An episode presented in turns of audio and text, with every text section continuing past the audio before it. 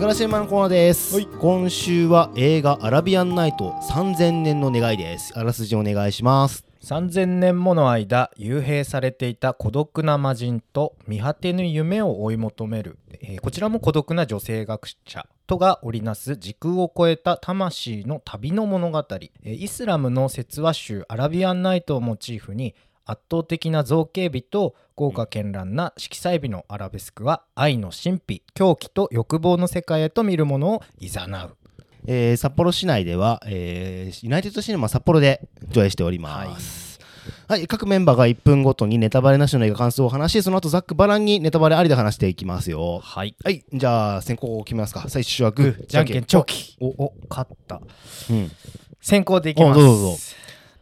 はい、えージョージ・ミラー監督の、最新作「アラビアンナイト」見てまいりまして、えー小瓶に閉じ込められたその魔人ジンっていうんだけど、うん。がその3000年の時の中で見てきたいろんな形の愛の物語をモチーフに、ティルダ・スウィント演じる孤独な学者とのこう、まあ、心の交流というか、うん。いうものになってるんだけど、まあ、物語への愛っていうのがすごい溢れてるなっていうのうんプラス、うん。まあ、後半の方では科学技術っていうものに物語が取って代わられつつあるんじゃないのっていう郷愁を感じて、まあ、77歳老境に差し掛かる監督の今の気持ちがすごい込められてるなって思って。で特に豪華絢爛なこのカラフルなモチーフの中で粒子とかけ煙っていうのが多かったん。だけど俺はこれは愛とか人生のと捉えどころのなさ実体のなさっていうものにも近いなと思っていてで最後はすごくシンプルな愛の物語に執着する。とても良かったです。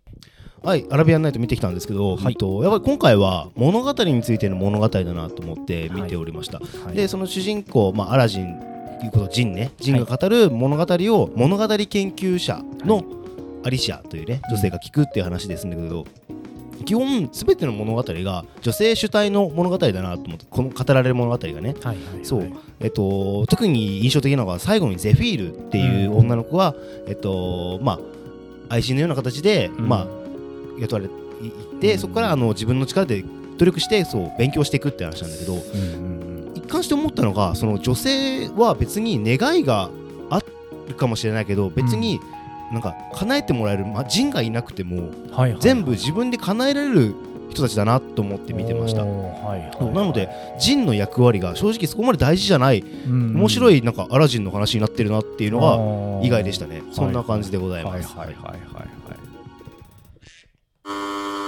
ここからネタバレでいきますよ。いや正直ねなんかねうんジョージ・ミラー監督があー、正反対の映画撮ったなと思って見てたけどね。今まであのマッドやっぱマックス。マックスシリーズのイメージが強い分、どんだけけ面白いの見せてくれるのかなと思ったら、うんうん。おおこれぐらいって俺は思った。結構さ本当うん話すごいシンプルだし地味な作品の部類ではあるようん。ね。自分たちと俺はあまりうまくいってないと思う。あうまくいってないうとまくいってない思ったと思った。うん。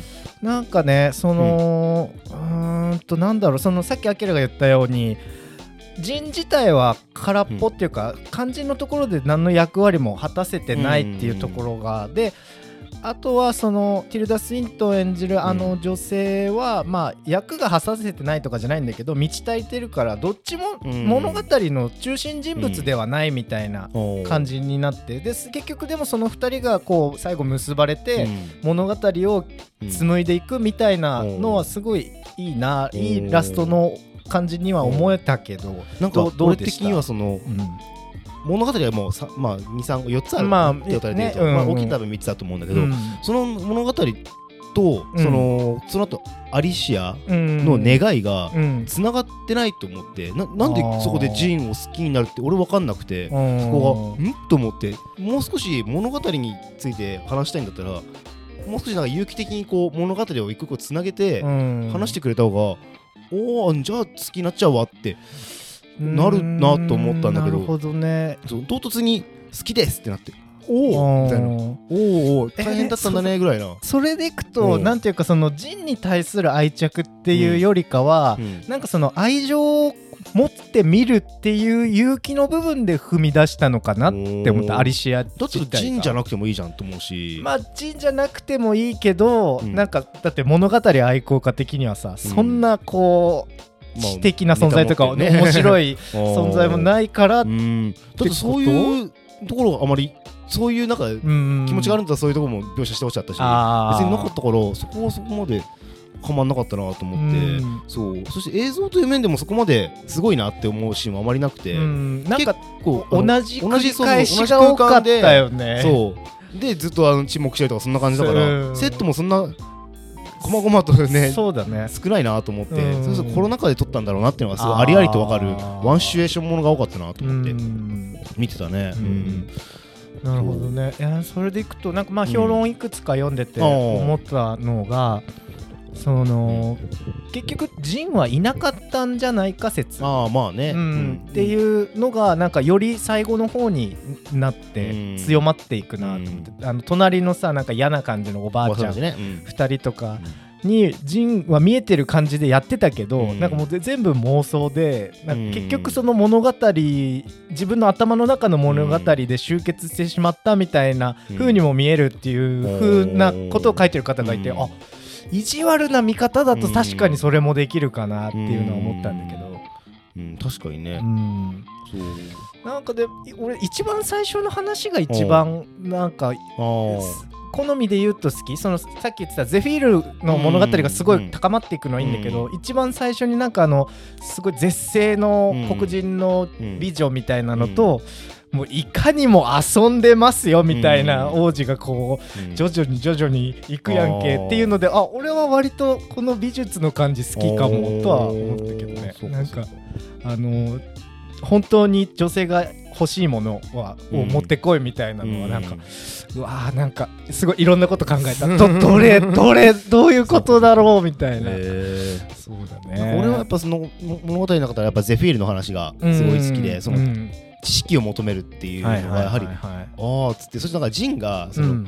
なんだろう願い事叶えてあげるよって言うじゃん。でそのゼフィールがこれも欲しいんだよね本当はみたいな感じのあー言こうってたよね。願い事なんだけど、うん。それ、まあ、脳幹で考えてあげるってあたりがなんかすごい「おお優しいなこいつ」みたいなおじさんみたいになってんなみたいな優しいおじさんになっちゃっててそれがなんか、うん。ああなんか惚れてんだなと思ったのがすごいわかりやすくね。そう。でもあの知識を欲求する気持ちもすごいわかるし、うん。なんかあーやっぱこういう女性を描くっていうのはなんかジョージ・ミラーっぽいなと思ってそのやっぱ知的な女性というか独立してる女性。うん、だってそれこそ次の映画もマッドマックスのねフィリオ続編サフィリオさんも女性うんが主人公だもんね。確かに。そういうなんかああ根底でつながってるなと思って見てたけどね。そんな感じでアラビアナイト3000年の願いでございました、はい。はい。はい。私からいきますよ、はい。えーアキラですね。はい。なのにシギラくんが甘すぎるというん？あの謎の日本映画でございます これがね あのね、うん。映画情報を見たらですねはい。監督がい。新海誠みたいな名前の監督、え？であの出演者がなにわ系の斬新が出てるらしいですね。それぐらいしかわかんないんだけどう。んなんかあのキラキラしてる映画たまに見たいなと思って。新海誠ではないんだ。新海誠みたいなえっとね新庄武彦って書いて全然違うじゃん。でこの人のねフィルモグラフィー見るとね、うん。えっとね午前0時キスしに来てよ、はいはい。昼中の流星4月は君の嘘清くやわくパラダイスキスというねあの歴代の並ぶばいキラキラ女子系の映画。やばいやつしか撮ってないやつ昔それこそパラダイスキスとかめっちゃ好んで見に行ってたからうん。こういう系全部ほぼ見てるからお久々に撮ったんだこいつみたいな。俺はもう久々にじゃんけんに負けれない状態になっているぞ。見るしかない。こういうやっぱこういうのねたまに見たいよね。やってみる。エブエブ見るもんだぜ。そうなんだよね対抗馬エブエブは確実だったんで外しました、お。というわけでオフちゃんが選んだのは「フェイブルマンズ」です、えー上映してるのが、うん。ユナイテッドシネマうとん。シネマフロンティアの2巻の予定ですね、まあ言わずと知れたうん。スピルバーグが自伝的なものをまあね。今から撮るって言ったら、ま面白くないわけない。そう。見に行くでしょ。そうっていうところで。俺は千ギ君を見たい。いやー 負けられないぞ。俺は勝ちたいな。勝て俺の右手。最最初はグー。じゃんけんグー。あ負けた。勝ったもう 危ねあー。あー悔しい。こんな悔しいの久々かもしれない。えキラキラ映画回避です。じゃあ来週はフェイブルフェイブルマンスでいきます。はーい。お楽しみに